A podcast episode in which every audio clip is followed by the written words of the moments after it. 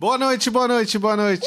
Sejam todos bem-vindos ao 24 episódio do Osh Podcast. Sejam bem-vindos. Tudo bom, Will? Oh, melhor agora, então, e você? Agora sim. E Hoje, nós- é, com um convidado assim, que eh, a gente viu que ele tem um repertório extenso de coisas. Demais. Porque ele já chegou falando aqui desde É, a gente teve que limar ele porque ele começou a contar as histórias. E aí. que histórias acon- muito boas. É, então, eu falei assim, cara, não, espera um pouquinho que a gente vai contar tudo isso no nosso episódio. Isso. E ele é um músico, produtor cultural, um cara super antenado em vários projetos culturais, inclusive inserido e atuante na Casa de Cultura Chico Sainz, em outros projetos também do estado de São Paulo, Minas Gerais, que a gente sabe, Hum, um conterrâneo mineiro Conterrâneo de, Uber- seu, de seu. Uberlândia. É, conterrâneo mineiro, você meu. E apresentar pra vocês esse recebam cara. com muito carinho Didi Monteiro. Axé! Ei, garoto bom! Obrigado, galera, pelo convite. Tamo aí. Obrigado, por você Obrigado. ter aceitado assim esse convite. Era mais do que esperado pra gente, mas assim, de tão de uma prontidão assim inexplicável. Obrigado, viu, cara? Sim, sim. Obrigado pelo convite. Eu tenho acompanhado o trabalho de você. Falei, quando que esse povo vai me chamar? Será que eles vão me chamar um dia pra ir lá? Que bom que você tá aqui com a gente num visual impecável. Pra você que tá vendo a gente aqui pela livecast às quintas-feiras, ao vivo, você tá vendo o, o vestimento de um artista completo, né, Heitor? É, eu, eu, como você sepa- eu tô no meio de duas pessoas estilosas, mas eu me visto de moletom mesmo.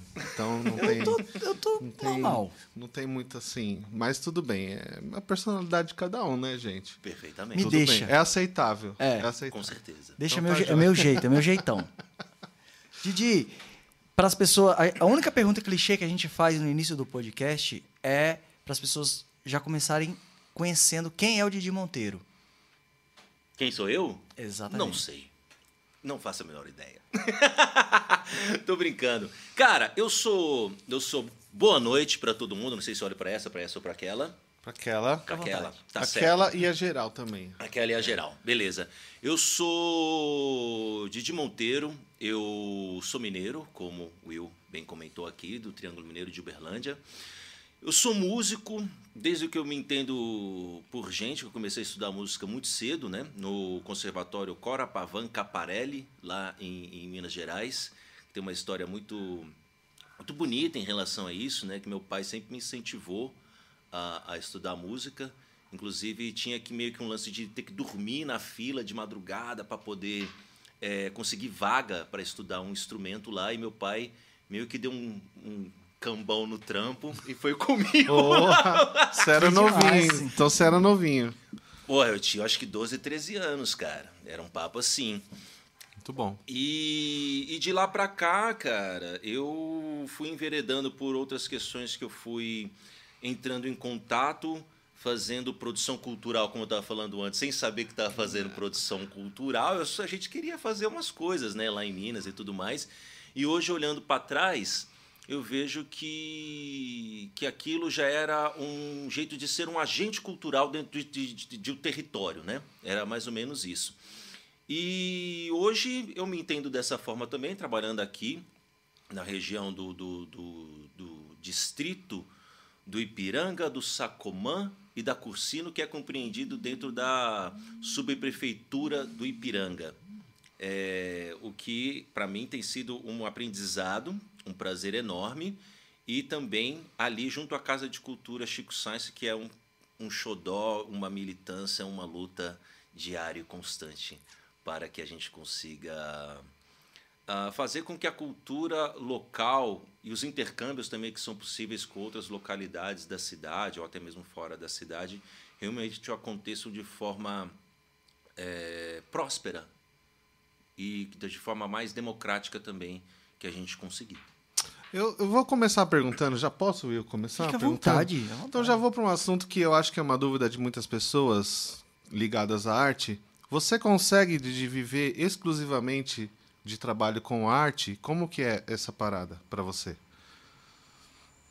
Cara, olha, eu a partir de 2012, acho que foi em 2012 para 2013, se eu não me engano, eu resolvi que não ia trabalhar mais CLT, tá ligado? que era um bagulho que já fiz todo tipo de trampo que você imaginar. Eu já fui carteiro, lava-jato, telemarketing, montador de cama elástica, Uau, esse daí era legal, velho. bartender e, e- e- e um monte de outras coisas é, é, inomináveis. Enfim. Mas o negócio é o seguinte. ah, eu estava num trabalho muito. Eu tra- trabalhava como editor de vídeo, que eu também, além da produção cultural e da música, eu também trabalho com audiovisual. Né? Então, eu trabalhava como editor de vídeo num- numa produtora na Zona Norte. E eu falei, cara, não dá. A música está ficando em segundo plano, não é isso. É, é, é, eu sou outra coisa, me compreendi dessa forma. E assim, falar, ah, então que legal, né? Você foi viver do que você gosta, que privilégio. Realmente é um privilégio você poder fazer esse tipo de escolha, porque ah, ah, não é todo mundo que, que, que tem essas condições. Então a gente precisa compreender em que lugar social nós estamos também. Ah, e aí, cara, tendo decidido isso, não quer dizer que é as mil maravilhas, não, cara. É uma montanha russa de emoções. E sobe, desce, de moral de dá, de pouca grana, de grana nenhuma, de alguma grana em algum momento. Mas hoje, sim, cara, eu trabalho. é, vivo da minha música, vivo da produção cultural também, como elaborador de projetos, como coordenador de outros projetos culturais também e, e dentro do audiovisual. Então, dentro das artes, né, e dentro da, da questão de, de me entender como um agente de cultura, sim, hoje eu trabalho exclusivamente dentro do setor da arte e da cultura. Ô, Didi, você me fez até me despertou uma pergunta que todo mundo faz. Ah, você trabalha só com música, não trabalha com outra coisa? E a outra seria, qual que seria para todos os músicos até mudar para si mesmo, conseguir viver de música, qual que é a postura que essa pessoa tem que ter na vida musical dela, porque se ela quer seguir realmente, porque se você trabalha, sei lá, no escritório, você tem que estar lá de segunda a sexta, de 8 às 18, enfim. E o músico, qual que seria essa postura dele? Excelente pergunta. né? Obrigado, então. Obrigado. Parceiro. Cara, deixa eu dar um gole aqui. Peraí. Um brinde para nós todos e todas, com certeza. Ah, sem papo de coach, mano. Que não é essa a ideia. Mas assim, 90% transpiração e 10% de inspiração, meu irmão. Você quer fazer o bagulho, você tem que sentar e ralar. Estudar a música pra caramba mesmo, sabe? É, compreender também a, como o mercado funciona, quem, que, quer quem você quer ser dentro da cena, como que você conta suas histórias para as pessoas que vão ouvir a sua música, o que você quer realmente passar com isso. Por quê? Nós estamos numa, numa, numa questão já há algum tempo, mas eu acredito que com o advento de, de questões tecnológicas, e a gente sempre fica pensando assim, né? Pô, será que, que a cultura molda o comportamento ou o comportamento que molda a cultura? Né? E como o- o- os adventos eletrônicos, tecnológicos, no sentido né, de, de- de internet, né, de vídeo e tal, tudo mais, é, acabam conduzindo um certo tipo de comportamento das pessoas e como as pessoas vão entrar em contato com os objetos e produtos artísticos e culturais que tem aí numa gama que parece infinita dentro da internet. Então, como que você vai é, levantar a mão e falar, ó, eu tô aqui, eu faço um bagulho da hora, escuta isso aqui, ó, veja isso aqui, leia isso aqui, sinta isso aqui, dance isso aqui. Como que você vai fazer?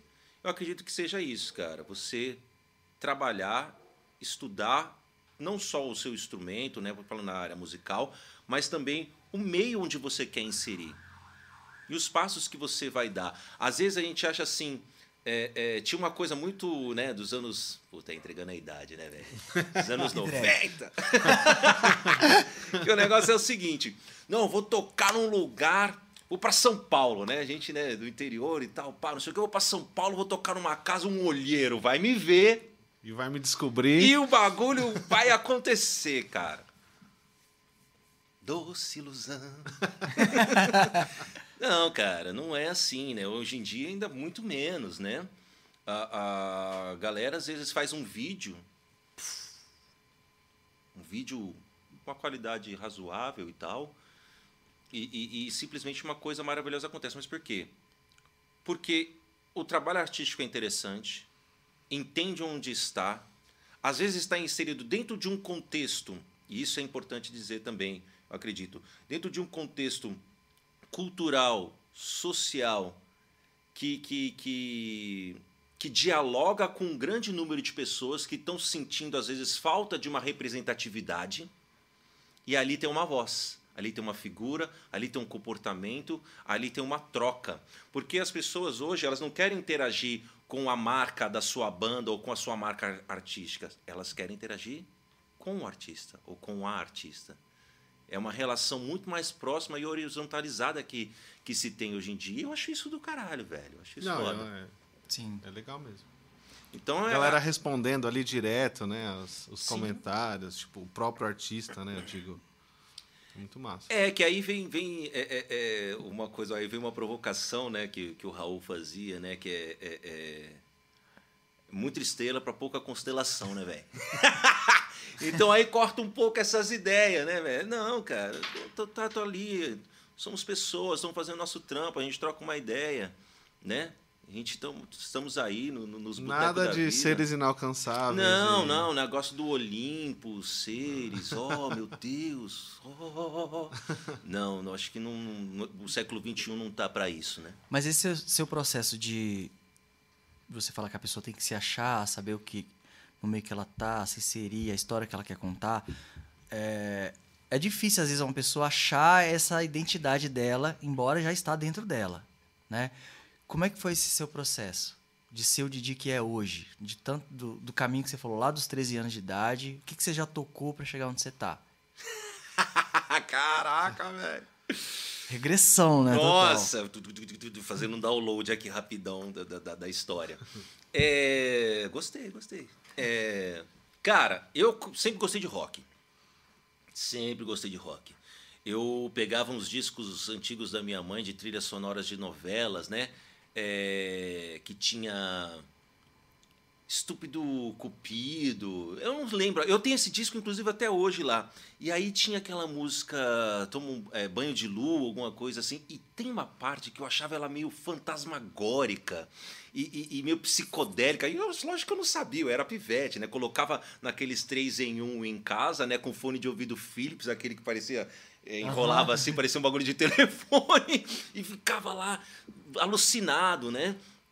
é, ouvindo aquilo e achava aquele plim, plim, plim, dan, dararam, dan, dan, dan, dan, dan. Cara, eu viajava naquilo, né?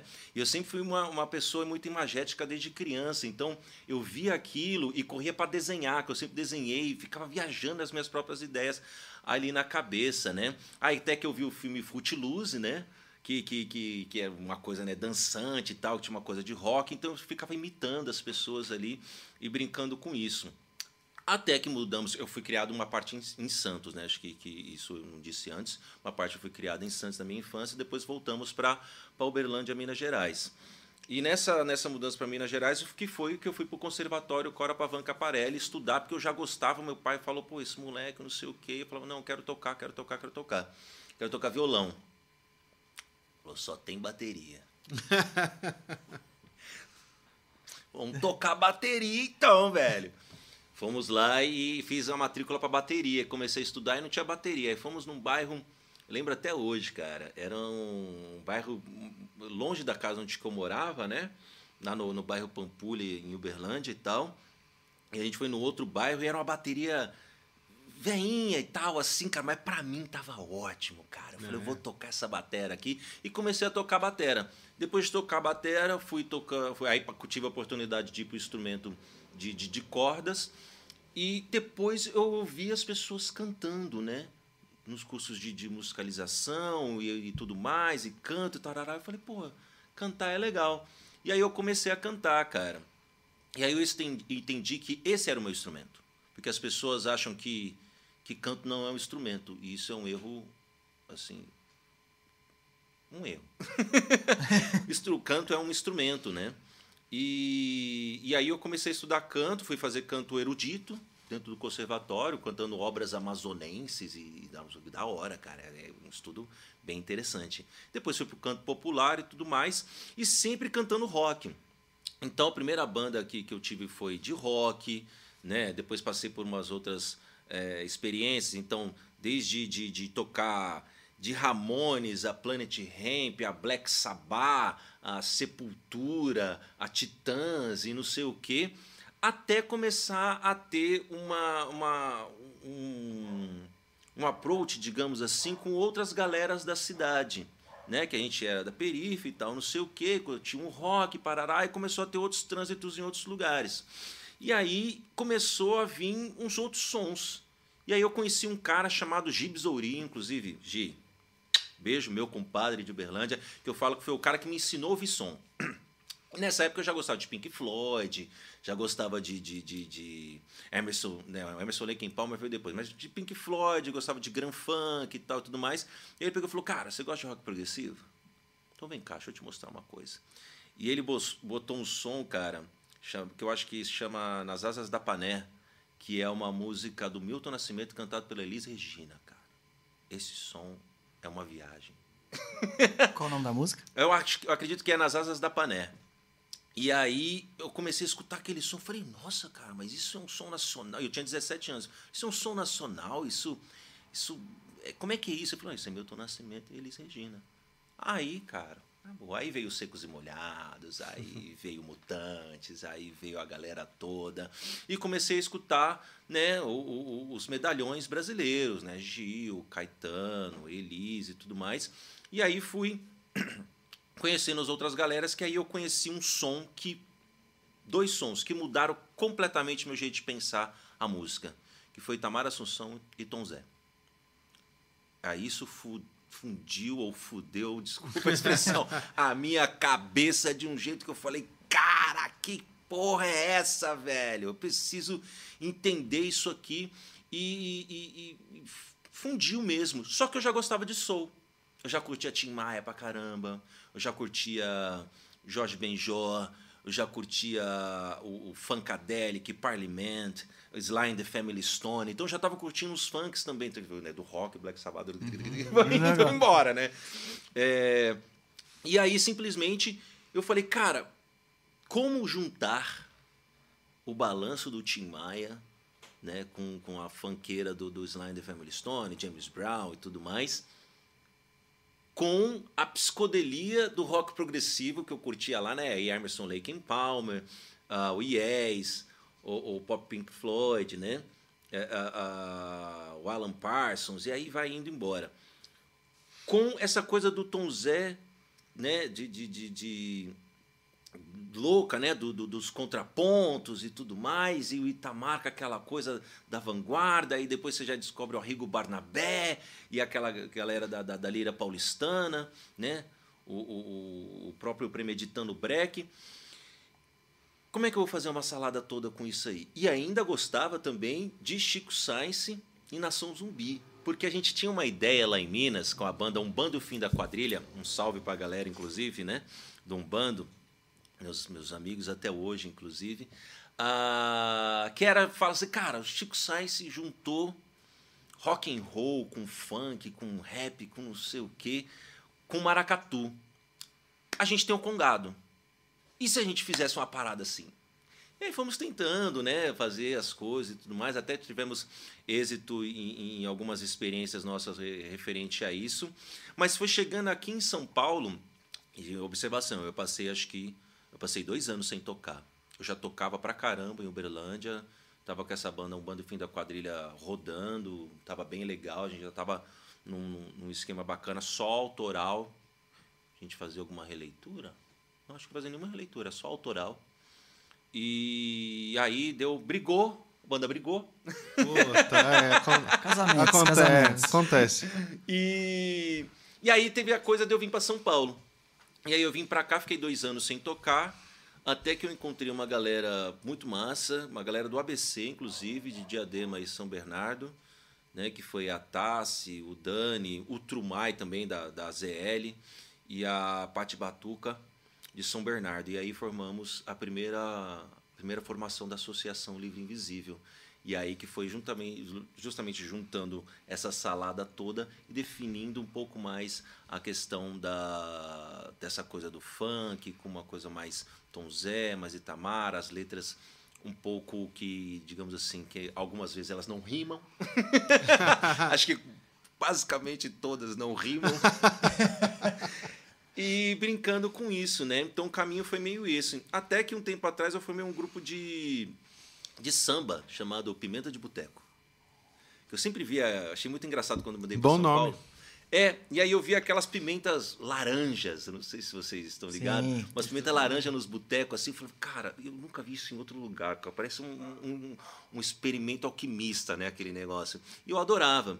E aí eu falei, pô, o dia que eu tiver um grupo de samba e samba rock, alguma coisa assim, vai chamar Pimenta de Boteco. E a gente começou a fazer lá no Bexiga, tocamos em outros lugares também na Vila Mariana, aqui no Ipiranga também, nessa região. E, mas aí o projeto deu uma parada, parece estar tá querendo voltar, tivemos umas conversas por aí, mas a gente está mais com, com a Associação Livre Visível. Então o caminho foi todo esse, assim, resumindo 20 anos em 10 minutos. Como é que é, como é, que é a formação da associação hoje?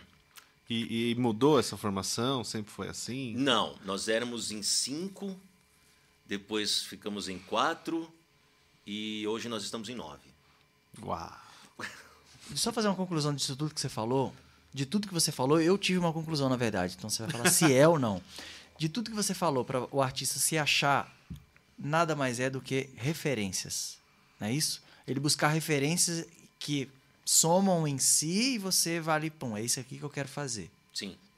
Sim. É isso, pensei certo. É um mergulho em, em, si mesmo, né? Eu acredito. Que é você procurar dentro de si, mas também no meio externo, os caminhos que você faz, os encontros que você tem com pessoas ou com objetos artísticos. Por exemplo, assim, a pessoa fala assim: ah, Didi, mas você não tem ídolos, cara? Eu falo: não tenho, velho. Eu não sou fã de ninguém.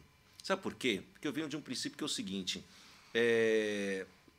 eu acredito que todas essas pessoas que eu curto o trabalho possam ser meus parceiros, estando eles ou elas vivos ou não. Porque eu vou transar as ideias com as suas obras com aquilo que deixaram ou com aquilo que estão fazendo, né? Então, é, é, porque senão a gente fica nessa coisa da idolatria, eu acho isso um pouco estranho. Mas quem faz também, tudo certo.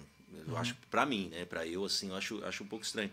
Então, eu fico nessa questão de que acredito que posso ser parceiro de todas essas pessoas que eu, que eu adoro. Vocês estando aqui, eu já tô plano. A ideia de parceria é mais legal do que idolatria, é, né? Então. Eu acho. Então se expressem, artistas. Tudo que você tem, se Sim. expresse que já vai ser você e é único. Ninguém é igual a ninguém, então. Exatamente. E todo mundo, você... ao mesmo tempo, precisa de referência. Exatamente. Sim, um amigo meu falava uma coisa que é o seguinte, fala ainda, né? Falou assim, cara, não existe bons artistas sem boas referências. Eu, eu acredito nisso um, pouco, acredito. acredito. acho, acho que é importante a gente ter referências, sim. Acho que isso acaba construindo uh, um jeito de você se movimentar no mundo, sabe? No mundo de forma geral, não só no meio artístico. Agora, Didi, eh, me, me tira uma dúvida, eu acredito que seja a dúvida de muita gente também. Né? É você criar uma identidade, por exemplo, é, você citou agora há pouco que as suas músicas não rimam. É, então, acredito que isso faça parte da identidade do seu projeto, do seu trabalho. E, mas, assim, é, é, não é meio difícil você criar uma identidade diferente, por exemplo, as músicas não rimarem né? E, e, e, fazer com que o público entenda essa parada de repente ou aceite. Quer dizer, aceitar, na verdade, não sei se tem relevância, porque né, o trabalho com certeza é voltado para um, um, um certo nicho, sei lá. Mas assim, você sente alguma dificuldade em fazer as pessoas entenderem o conceito, eh, essa parada do seu trabalho? Cara, eu acredito que a maior dificuldade não seja o que você faz, né? ou, ou o produto artístico que você, ou objeto artístico que você uh, criou e tal e tudo mais. Eu acho que hoje o que é mais difícil é como você fazer as pessoas escutarem isso. Porque eu acredito que existe uh, público para tudo. Meu irmão, tem público para tudo. Claro que existem uh, estruturas mais organizadas ou comportamentos e culturas e tudo mais que a gente estava falando sobre isso, né? Que acabam cooptando o cenário musical, por exemplo, brasileiro, digamos assim, com um certo tipo de, de linguagem, né? Então, se a gente falar hoje o que, que é mais escutado no Brasil, acho que de cara a gente teria alguns gêneros para poder falar sobre isso. Mas, cara, eu vejo gente escutando uns sons que não são convencionais, digamos assim, não são comerciais. Mas é tudo, tudo pode ser comercial, mas o que quando a gente chama de comercial seria mais ou menos aquilo que está no mainstream. Que aí uhum. a gente uhum. fala de mainstream e a gente fala do independente, do alternativo, do, do underground e, e por aí vai. E, e, e, tem público. Então acho que o mais é, é, difícil nesse momento, com aquela com essa avalanche né, que nós temos da, da, da, de informação e essa coisa do, do, tempo líquido né, que a gente vive, tudo é agora, tudo é fugaz, tudo está acontecendo. Tem aquela coisa do. Tem aquela expressão as pessoas ficam loucas, achando que estão perdendo alguma coisa, né? Ai, eu não vi isso, como que eu não estou sabendo disso? Ai, meu Deus! Que é o fear of missing out, né? Um bagulho assim. Uh, então, eu acredito que assim, Faça o que você tiver que fazer, porque essa é a sua verdade. Se as pessoas vão entrar em contato, aí é como você vai se apresentar. Porque a gente ficar pensando muito no meio ou no mercado para poder produzir algo, como estratégia de ação, uma coisa ou outra pode até ser interessante, mas você fazer um trabalho todo voltado para isso, meu irmão. É, então, eu fiz essa pergunta justamente porque o que eu costumo ouvir mais, assim, quando eu, sei lá, tenho contato com muita, muita gente, da, ar, muitos artistas e tudo mais, e sempre é uma coisa recorrente, né? Tipo, a galera fala, meu, mas vamos fazer assim porque assim funciona. Tipo, vamos fazer assado porque assim, né? Vai bombar. vai, vai bombar. Vai bombar! Bom! Bombou! E, e, não, e é por isso que eu joguei essa pergunta, né? Entendeu? Porque, na verdade, eu, eu acredito também que você tem que fazer o que você tem que fazer e, e aí é um outro trabalho você fazer isso chegar uhum. no, em quem tem que chegar. Né? Sim. O que, que você tem para falar sobre esse trabalho de fazer o, o, sua música chegar em quem tem que chegar? Cara, olha, essa é uma pergunta, eu acho que é uma pergunta de, de 300 zilhões de, de, de, de, de a última do show do milhão. Qual que é a moeda mais cara do mundo? que agora eu nem sei mais. É, deve ser o Bitcoin. Deve ser o Bitcoin. É. Né? 300 zilhões de Bitcoins. É isso aí, cara. Ó, 300 zilhões de Bitcoins. Isso, é, isso dá um som, hein? É... Anota, anota aí alguém, por Verdade. É. Tá gravado.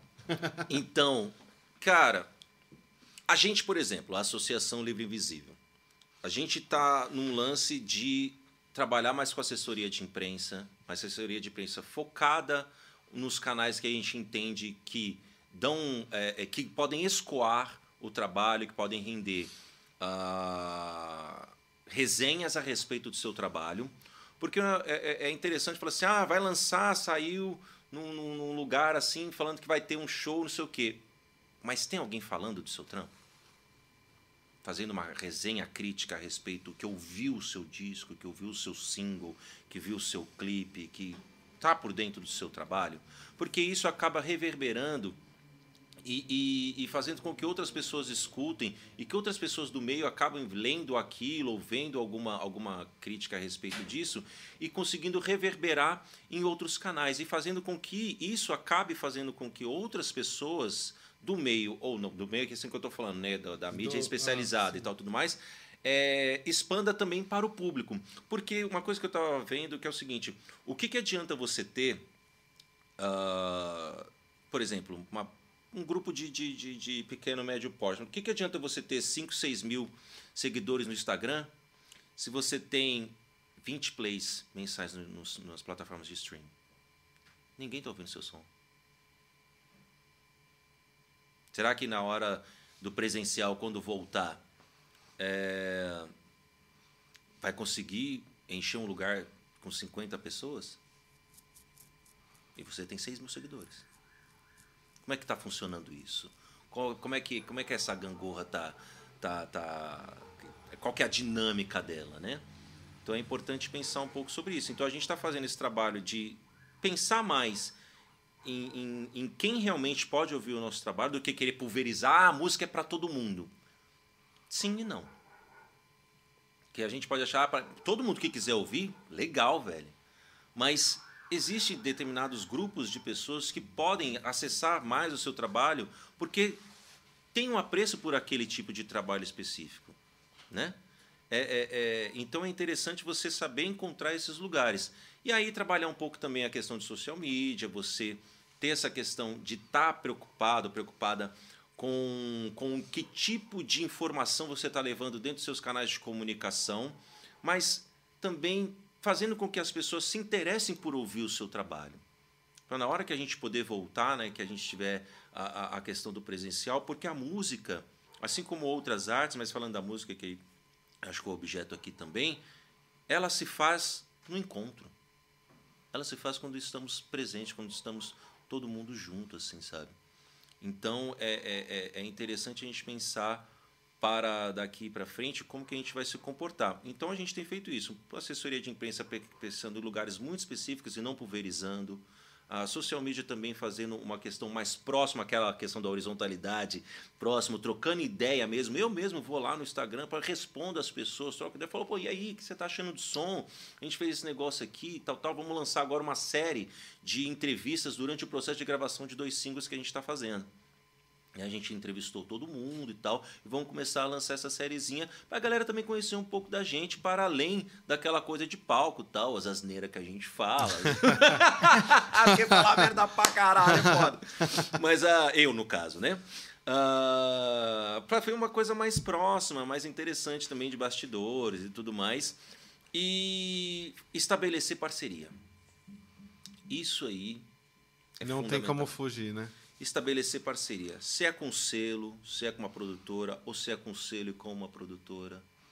Se é com outras bandas que vão replicar, vão criar pequenos movimentos. Fala assim, cara, vamos pegar linguagens que são próximas e vamos criar um, um micromovimento aqui, onde que a gente toca no evento um do outro, a gente conversa com, com aquela pessoa daquele, daquele espaço que, que é legal, que é brother, e a gente começa a fazer a, a, a, uma coisa de um movimento ali local também. A gente estava pensando em fazer isso é, antes da pandemia, que é justamente pegar quatro, cinco bandas assim que dialogam né, entre, entre o, o, o tipo de som que faz, estabelecer um espaço e fazer alternâncias ali de grupos e trazendo outros grupos também para que a gente consiga trazer pessoas e, tro e, trocar os públicos e fazer com que a coisa aconteça, né? Porque tinha uma, uma, uma, coisa interessante, que eu acho que foi inclusive no hip hop, que isso se, se acho que teve maior difusão ou apareceu isso, né?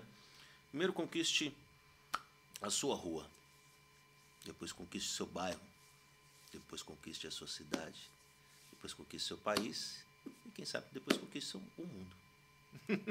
então vai indo de células, né? Depende da sua pretensão. E aí você está é, tá falando uma coisa, né? De sobreviver de música de, ou de arte e tudo mais. Eu fiquei pensando, né? Pô, as pessoas ficam pensando, pô, mas você tem, tem, tem sucesso? Defina sucesso. É, é, uma, é uma questão que, que eu penso muito. O que, que é, é sucesso, defina... né? Você viver. Sucesso muito... é pagar minhas contas, cara, com a arte que eu faço, com os trampos que eu estou desenvolvendo dentro da cultura. Tá ligado? E coisas que faço também por militância sem ganhar um real, mano. Porque é importante. Tá ligado? Uma coisa não exclui a outra. Todo mundo tem que pagar a conta, sim. Mas tem coisas que são mais, mais caras no sentido da, da, daquilo que você acredita, né? Eu, eu acho que eu vou morrer sendo o, o, um, um, penteiro idealista. não te fiquei idealizando a vida, né? Mas tem algumas coisas que me são, me são muito caras, assim, importantes. o que é tornar a realidade esse, por exemplo, a gente falou do Instagram, da divulgação da música. Como que a gente torna mais real isso que você falou de conquistar o bairro, conquistar, né, às vezes a família, né, o bairro, cidade. Como que a gente torna isso real, de posturas mesmo, assim, de, de fazer fora assessoria de imprensa? Quem não tem como fazer uma assessoria de imprensa, por exemplo? É o tete a tete ainda? Existe? O que, que você acha? Nada, aquilo que a gente fala, repito, né? a, a arte, principalmente da música, ela se potencializa nos encontros. Então é você realmente indo no tete a tete, mas sozinho não dá. Ainda mais hoje, né, na, no mundo contemporâneo que nós vivemos, as coisas estão interligadas, as pessoas estão interligadas, os assuntos estão interligados. Então, por que não interligar propostas artísticas para que consigamos fazer algo é, é, é, emergir mesmo a partir disso? Então, saindo do campo virtual, digamos assim, ou digital, e indo para o físico, é você conseguir fazer essas parcerias e que as pessoas e chegar nas pessoas de forma muito sincera a partir dessas trocas que você estabelece no tete a tete. É, é, muito engraçado que aqui em São Paulo tem a lei da cidade limpa, né? Mas uh, a gente fazia lá, na época que a gente fazia o barulho na praça, lá em Uberlândia, Minas Gerais, quando eu comecei a, a fazer algumas coisas de, de produção, e eu nem sabia o que era produção cultural, acho que eu tinha 16 anos, alguma coisa assim, era no Lambi Lambi. Fazia o grude, fazia um cartazinho, xerox e vamos nessa. E pregava na, nos postes, nas escolas, nos muros, ia causando e colava uma galera. Então, assim, eu acredito que agora nessa retomada que a gente vai ter, né, com a pós-pandemia, as pessoas vão estar meio sedentas de encontros. E eu acho que esse é o momento de quem não tem uma assessoria de imprensa, de trocar uma ideia, de fazer, chegar, por exemplo, na Casa de Cultura, falou, ó, quero fazer um show aqui, quero reunir umas três, quatro bandas, quero fazer uma parada. É, reunir a galera aqui na praça, que tem um palco no lado externo e tudo mais, para a gente poder fazer uma, uma, uma, retomada de atividades com bandas locais aqui, vamos chamar, e, um, e aí uma banda acaba chamando o outro, que acaba interligando os públicos e tudo mais. E uma coisa interessante que funciona, ainda mais em bairro, é carro de som, velho. Funciona, funciona. Não subestime o poder de um carro de som. Não, eu compro o ovo do, do, do carro que eu passa. também compro ovo, fruta. Material de limpeza. Eu saio correndo, pão. o cara, cara, o cara do ovo, o cara da fruta. eu correr na rua. É, é, é, é, é, sério, isso, isso ainda funciona. E o que é engraçado que você está falando isso, é, o, o povo vê, até nós músicos mesmo, ou produtor artístico e tudo, muita gente vê funcionando com o carro do ovo, mas por que não na música? Por que, que os músicos não usam tais artimanhas para sua música? Como o carro do ovo, como o lambi lambi, como. Mas o lambi lambi eu acho que não pode, né? É o lambi lambi não. Pode. Lambi lambi, lambi lambi fica, fica meio complicado. Mas depende Mas você lugar. pode, se você tiver um amigo legal, isso é uma coisa que a gente fazia quando a gente tinha o, um projeto chamado Macumbraí, aqui na, na, na Vergueira, que era no Bar do Hidalgo. A gente conseguiu um projetor e ficava projetando ali na frente do metrô em outros lugares o flyer virtual na parede. Não, não pode pregar, a gente manda virtual. As pessoas passavam, ficavam olhando, aí vinham trocar ideia com a gente e a gente falava sobre o evento. Cara, a gente conseguiu resultados, cara, que eu tenho foto até hoje. Era um botecão assim, mas que rolavam coisas bem legais. O Tatá que fazia, o Birão tudo mais. E eu junto, o Cabeça também fazia parte desse projeto. Lotado lotado. Tipo, acho que era uma terça ou uma quinta, assim, e não ia até depois da meia-noite, era um rolê mais cedo, né? E a galera ia, cara. E aí começou de algumas coisas assim, de funcionar justamente com, com essas possibilidades de você fazer um lambi-lambi virtual, né? Interessante. ah, mas eu não tenho um projetor. Cara, existe outra forma, cara. Grita na rua, conversa com as pessoas, fale, fale sobre. Ninguém vai é, é, é, saber de você se você não falar de você. Lá em Minas nós temos um, um, ditado que, que, que, que, que é bom para isso, né? Que quem engorda o boi é o olho do dono. então, quem vai falar melhor sobre o seu trabalho é você. Às vezes, respondendo isso, o artista, o músico, o musicista e tal, é... acha que não precisa fazer isso. Acha que as coisas vão acontecer. Não tem, uma, às vezes, uma percepção de que nós estamos num momento, ainda mais num cenário independente, de que a autogestão ela é fundamental. Ela é fundamental para você poder conseguir desenvolver o seu trabalho, conseguir resultados e, e, e, viver daquilo que você se propõe a fazer. Porque é, músico, musicista, artista, não é vagabundo. É um trabalho ferrenho, né? Que as pessoas, ah, mas tá lá, não sei o quê, não é importante. Muitas pessoas falavam assim, ah, mas para que arte? A arte não é importante, a coisa não é importante. É. Se não fosse o Netflix e tudo mais na pandemia, né, minha gente? Como é que ia ser a vida? Não é engenheiro que tá fazendo série lá, não, né? Não é, não, não é, não. Mas então é, é, é isso, né? Acredite, converse com as pessoas, faça parcerias, interaja de peito aberto. Mas ao mesmo tempo, uma parada que você. É difícil falar sobre você mesmo, né? Eu, eu acho, pelo menos. Né? Tipo assim. É, tem esse ponto que Sem eu acho. sou arrogante. É, exatamente. Tipo, ô, mas escuta aqui que isso aqui eu fiz, mano, bom pra caralho, olha lá. Tipo, é.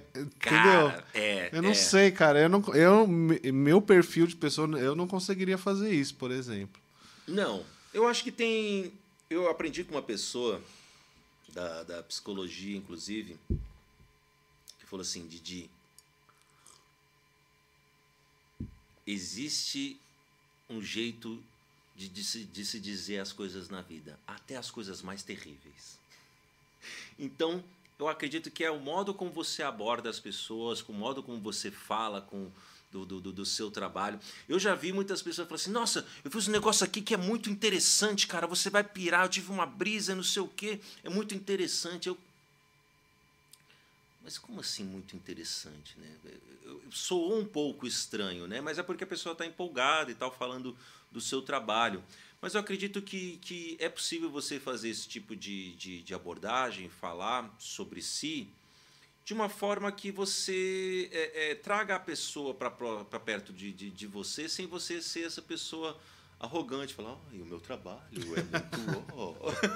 Ah, não, Inspiração. eu, é. olha, eu tive em tal lugar e não sei o quê. Não, não, não. Mas, meu, ó, eu faço um trampo, não sei o quê. É, é, do que, que você gosta? Joga a pergunta para a pessoa. Ah, eu gosto disso. Pô, então talvez tenha uma coisa aqui para te mostrar que possa te agradar. Não seja aquela pessoa também que, que tipo, está num, num encontro, num, num date e você fica mostrando Escuta essa 55 minha música. músicas suas. Não vai dar celular. Alguma coisa não vai dar Alguma certo. coisa não vai dar certo. Mas que você a- a- aproxime as pessoas dessa forma, perguntando para elas, levando para elas assim, falando, olha, o que, que você gosta? O que, que te atrai? O que, que te, te, te, te, te interessa de fato? E aí, quem sabe, essa pessoa possa se interessar por aquilo que você tem para apresentar. Geralmente a banda, para ter um público, ela começa pelo show ou começa pela sua música? Autoral, autoral ou show? Porque tem gente que fala, né? Não espere crescer para produzir, produza para crescer. Cara, eu não sei porque eu sempre fiz autoral. No começo, muito no começo, eu sempre não, então vamos reformular. Ah, fazia lá os sepulturas, né, e tudo mais, não sei o quê, ah, mas sempre tinha umas quatro, cinco autorais. Desde o começo. Até que o momento porque eu queria cantar aquilo que eu acreditava. Não que eu não acreditava naqueles outros sons e tudo mais, mas eu queria é, é, cantar talvez a, a minha verdade a respeito daqueles assuntos. Aquilo que eu acreditava. E se as outras pessoas transarem a ideia daquela forma também, vamos dançar junto. Acho que seria que, que, é, que é mais isso. Então, você acredita que você fazendo, tocando, fazendo covers e tal e tudo mais, você consegue ter um status e aí depois você vai conseguindo colocar o seu trabalho, não sei o quê? Pode ser um meio. Mas existem espaços hoje, ainda bem, que abraçam você, autoral, desde o início. Então, talvez se você é, é, queira mostrar o seu trabalho é, logo de cara, também é possível. Antigamente não, antigamente era difícil pra caramba. Por isso que a gente ia pras praças, fazia acordo com os padres, ocupava, né, puxava a energia da igreja e tocava até a hora da polícia chegar. Eu não tinha alvará. Pô, mas a igreja tava apoiando o evento? A igreja tava apoiando. gente. Quem é? Então a polícia não podia ir lá. É, Ou podia. vai saber entender o porquê a igreja sim, a polícia não. Ah, porque, sei lá, acho que tinha, tinha muito jovem junto, né? Talvez isso incomode. Não a igreja, mas a- o, o poder coercitivo, né? As forças de segurança. Mas enfim, nunca prendeu ninguém assim. Então, já teve uns puxão para cá, para lá, e porra para cá, mas nunca, nunca levou ninguém preso, não. Até onde eu sei. Ô Didi, falando sobre, sei lá, para uma galera que tá é, que tá aí querendo produzir, fazer coisas, né? É, eu queria que você falasse um pouco, nem sei se é a sua área em si, né? Mas não sei se você manja dessa área, mas é, quais são os caminhos? Onde está o, o, a possibilidade de, de, de, de conseguir um, um, um, fomento, uma, uma parada para você conseguir realizar os seus projetos e tudo mais? O que, que você aconselharia para essa galera procurar em primeiro lugar, em segundo lugar? Tá ligado? Sim, sim. A parte da, do empreendedorismo cultural, né? É... Porque tem muita gente que fala, pô, eu, eu queria fazer um. Ah, não, mas é, quanto quer fazer um clipe? Ah, não, não, deixa quieto. Ah, queria gravar. Quanto que é um estúdio? Ah, mano, deixa quieto, não, entendeu? Então, eu acho que é importante a gente falar é, sobre a, as possibilidades e, e para onde a pessoa tem que olhar e, e, e ir atrás dessa parada para conseguir realizar as coisas. Sim. Uh, de uns tempos para cá, né, com, com esse essa essa é que eu não tenho nenhum adjetivo bom para poder falar do que eu, do que eu quero falar é, é, a respeito da, de uma demonização das políticas públicas culturais para a cultura, né? Os editais, os fomentos e, e, e tudo mais, né? A lei Rouanet, ai meu Deus, tá mamando nas tetas do governo e blá blá blá blá blá blá, um monte de asneira, cara. Porque são pessoas que não fazem é, a menor ideia do que estou falando, ou pior, fazem, mas de mesmo assim propósito. assim subvertem a lógica para poder validar o discurso, para ganhar corações e mentes, por um projeto nefasto de, de, de de, de, subjugar aquilo que, que não me agrada né? Ou quem não se submete àquilo que eu acho que é o certo, aquilo que é o bom, aquilo que é o moral, aquilo que é, enfim. Então, assim, uh, os fomentos e os editais, eles são de extrema importância para manter a cultura viva nesse país. E ainda é pouco que tem. O Estado, ele é responsável, segundo a nossa Constituição, para ofertar cultura para a sua população, né? É, e só o Estado, pensando cultura ou promovendo cultura, ele não dá conta, porque ele não está em todos os lugares, ele não é onipresente, né? Então ele não, não está é, é, é em todas as vielas, os becos, os teatros, a, a, as salas, em espaços como esse aqui, para poder saber o que, que as pessoas estão pensando, que tipo de cultura está sendo criada ou fomentada em cada espaço desse país imenso.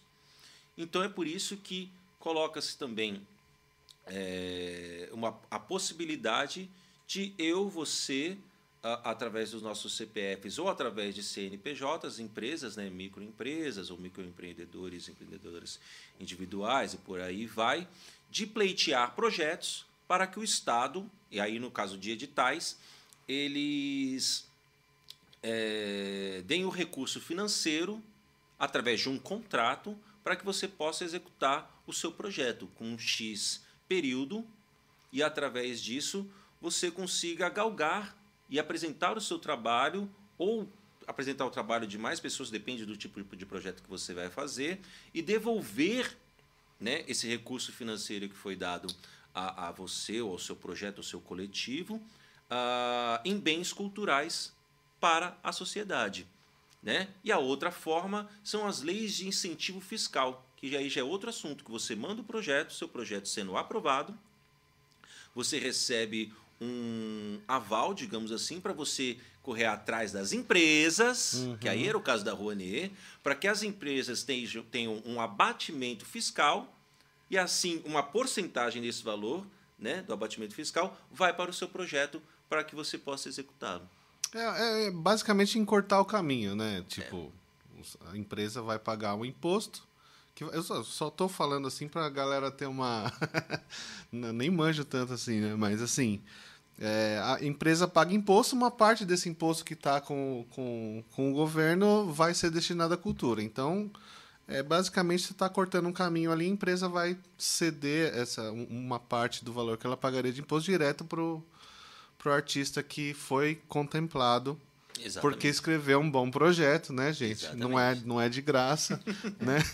não é à toa. Sim. Então não tem essa galera que, que, que não, não, não, não existe. Eu não vejo um motivo coerente para a galera não concordar com, com, com esse tipo de, de, de lei de incentivo e tudo mais. Então tem que é. se informar melhor e saber como funciona.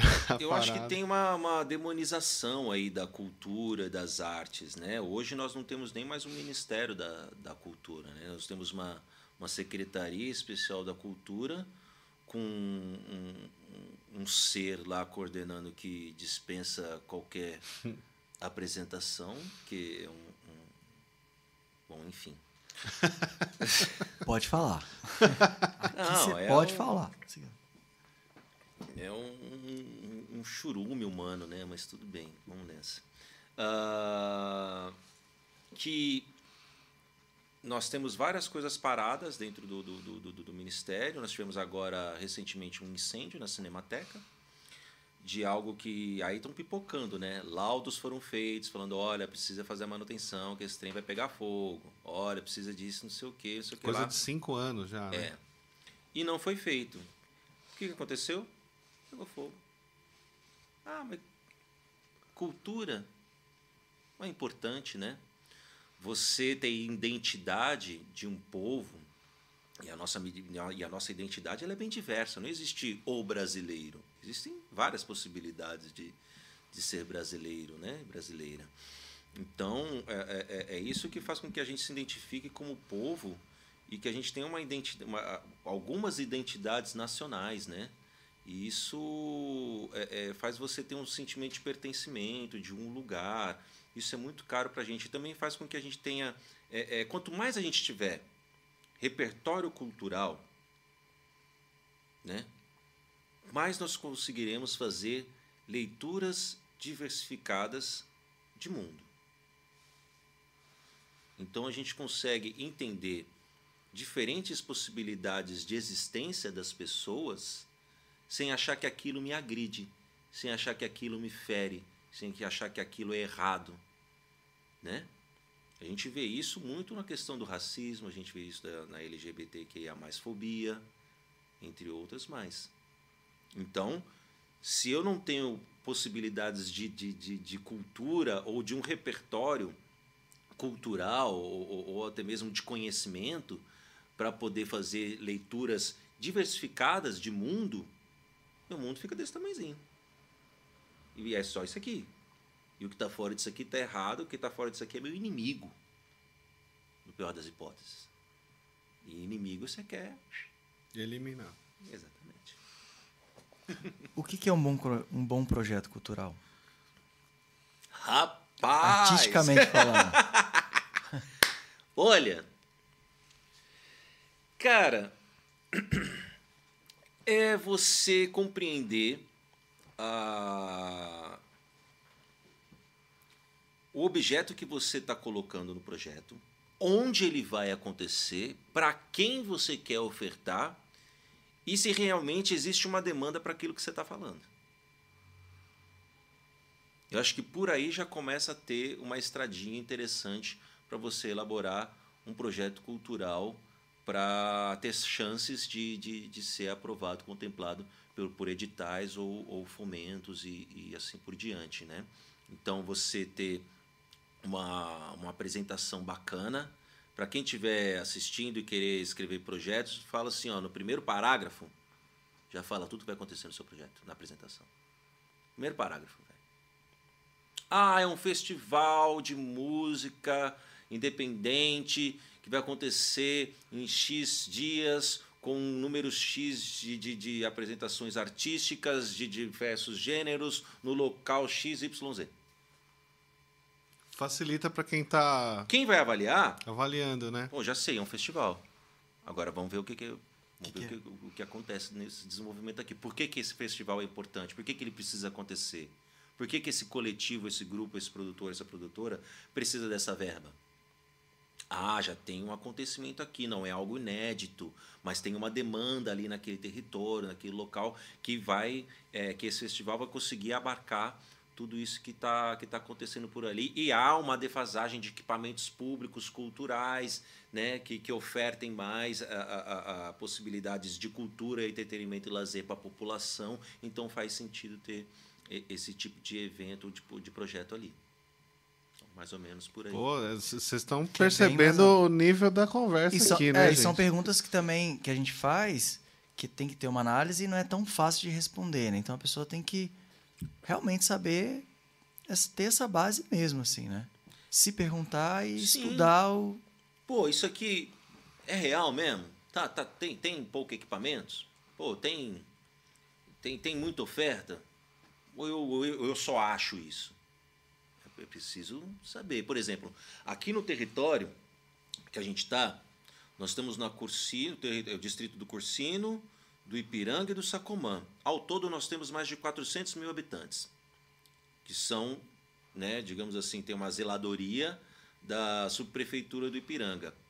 Quantos equipamentos de cultura tem nesse território? Quantos desses habitantes são produtores, produtoras, agentes culturais, artistas, coletivos e tudo mais? Qual que é a, a, a, a, demanda e qual que é a oferta e qual que é a estrutura que tem para poder é, é, contemplar e abarcar tudo isso que, que existe aqui no território. Onde que a gente consegue essas informações, assim, por exemplo? Cara, por exemplo, essas informações a respeito da, da quantidade de habitantes e tudo mais, site da subprefeitura. De equipamentos culturais, façam um, um, no, no mapa mesmo, cada território, o que, que tem? Por exemplo, a gente sabe que aqui nós temos a Casa de Cultura Chico Sainz, o Céu, Céu Meninos e o Céu Heliópolis. E aí tem depois as bibliotecas, né? Acho que, que o, o Céu Park Bristol também. E deixa eu ver se eu não estou esquecendo ninguém aqui. Acho que de público é isso, são as bibliotecas e esses, e esses quatro equipamentos. Nós temos 400 e tantos mil habitantes. Cara. Só de banda que eu conheço, Fora a galera do teatro, fora a galera das artes cênicas, fora a galera das artes visuais, do audiovisual, da dança. É, é, é, é muita gente. Será que dá conta? E aí tem os equipamentos privados que às vezes fazem parcerias com os equipamentos públicos, né? como aqui a Casa O, como, como a Lateral Galeria, como o Centro de, de Pesquisa da Máscara e outros espaços que a gente tem por aqui. Mas aí a gente está falando disso. A gente consegue fazer um mapeamento real dessas atividades? A Companhia de Teatro Heliópolis, né? que tem um espaço muito interessante também.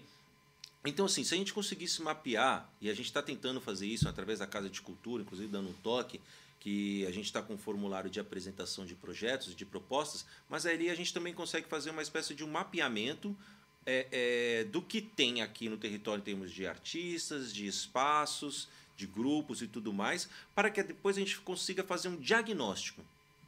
Quantos são de música, quantos são é, é, é, é, de, de outras linguagens e quais são as necessidades, qual que é a defasagem, e aí a gente tentar pensar em possibilidades de, de políticas públicas, culturais, ou até mesmo de. Aí você estava falando de outra forma de, de, de conseguir.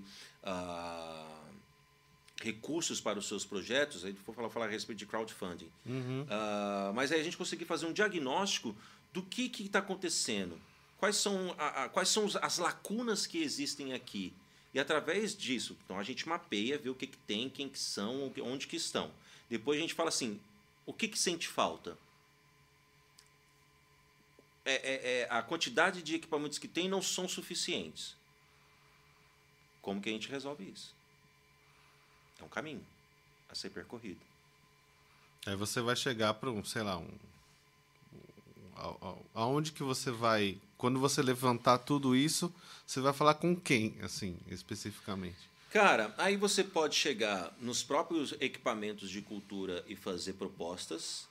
Aí você está falando na micropolítica, né? Uhum. Você está trabalhando ali dentro do seu território. Você pode chegar na Câmara dos Vereadores e falar para um vereador do, do território, falar, meu irmão, o negócio é o seguinte, está com um problema lá e você é o representante do povo e a gente precisa resolver essa questão dessa demanda aqui. E aí, vai apoiar nós?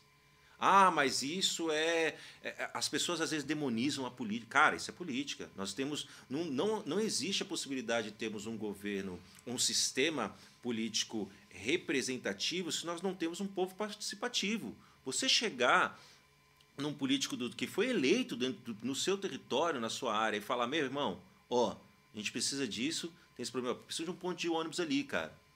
E, e tá um escuridel do, do danado ali, acontecendo assalto pra caramba, a gente precisa resolver essa situação. Vai lá e conversa. Entendeu? Agora, outras questões são as PLs, são os PLs, né, os projetos de lei, que aí são coisas um pouco maiores, que aí precisa de assinatura de vários vereadores para chegar lá na Câmara e aí ser votado e tudo mais. Se for aprovado, vai ser sancionado ou não pelo prefeito, e aí depois volta, e, e é um processo todo aí. Mas são esses os caminhos. São esses os caminhos legais para poder fazer as coisas acontecerem. Ah, dá trabalho? Claro. Uai, mas Sem trabalho. sem Evidente. trabalho a coisa não acontece. Você falou sobre crowd- crowdfunding. É, e falando sobre trabalho, justamente isso. É. Financiamento coletivo, que é a onda do momento. É a, é a tag que tá bombando aí nas, nas redes, mas muita gente é. Muita gente quer fazer, não sabe como fazer, como. Seu- Você tem algo a falar sobre isso, sobre financiamento coletivo? Cara, eu não sou o cara que manja disso, mas eu vi isso nascer aqui no, no, no, no- Brasil, né?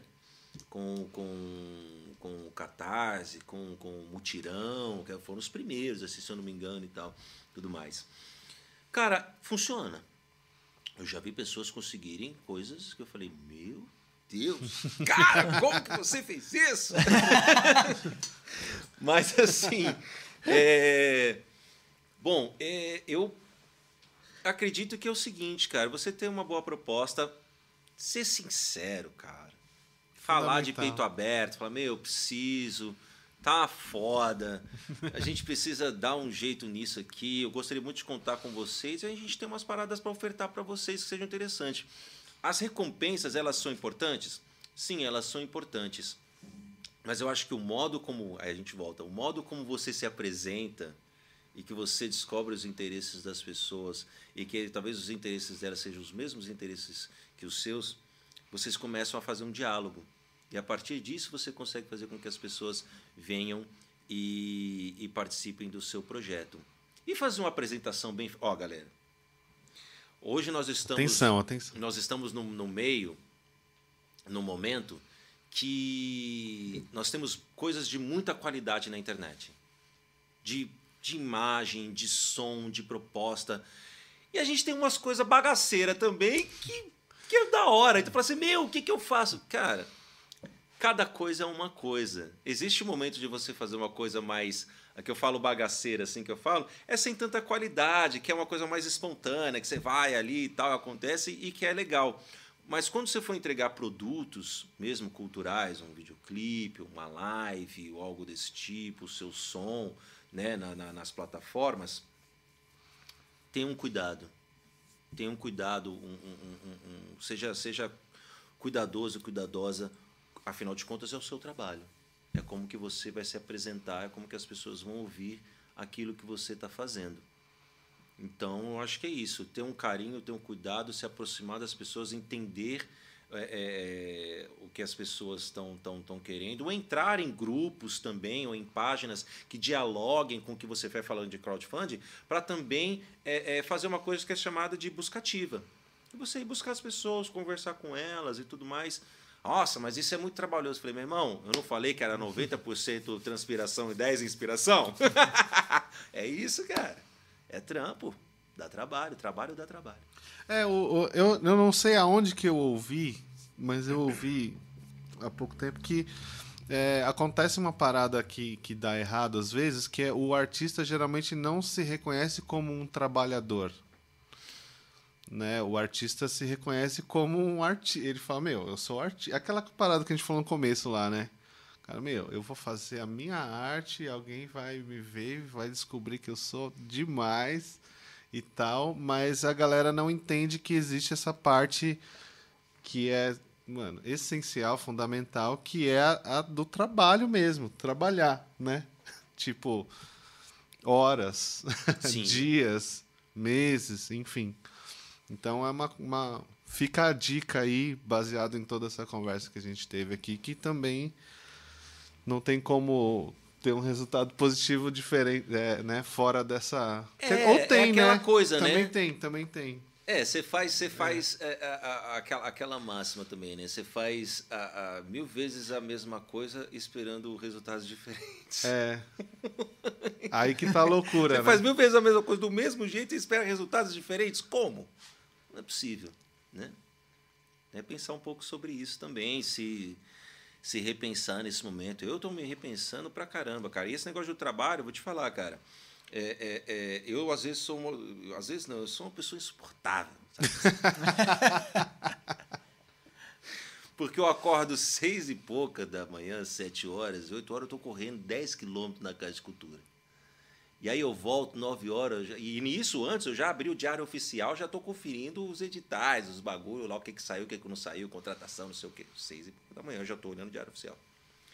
E quando é da nove horas, já voltei, já tomei um banho, pesquisando o que está acontecendo. Uma coisa para quem trabalha ou quer trabalhar com produção: corra atrás da informação. Você é responsável por isso. A informação não vai ficar chegando até você. Você é responsável por buscar informação. Seja para você fazer um curso a respeito do assunto, ou seja para você estar tá antenado no que está acontecendo a, a, das políticas públicas ou de incentivos é, é, privados também. Tivemos alguns editais esse ano a respeito disso, né? Qualicorp, acho que saiu agora há pouco, né, da, da, da, dessa empresa e tudo mais. E então assim, já olhei esses bagulho tudo, quando é 10 horas já, já, já fiz uma aula de flauta e quando é 11 eu já já estou fazendo planilha, que eu estou fazendo algum projeto que eu estou acompanhando de prestação de contas e já estou falando com a banda e com o estúdio. É isso, cara, é o dia inteiro. As pessoas não vão se desloca até um trabalho, trabalha um horário, faz uma pausa de almoço, depois não sei o que, volta, não sei o que. Por que, que você acha que você é diferente? Arte, música, não é uma atividade de exceção. Não é. É isso aí. Que flechada no meio da testa. Mas é, cara, é isso. É, todo mundo tem que. Todo mundo não, né? E esse podcast é justamente para isso, para despertar no músico ou música independente, produtor independente, que é isso. A força está em nós. Que a força esteja com você. Que é, e é justamente isso. Aí eu vejo. Cara, eu já vi vários amigos. Tem vários amigos músicos e é uma coisa, acho que com certeza alguém conhece alguém. Que, ah, a música não tá dando certo, a música não tá dando certo. Para.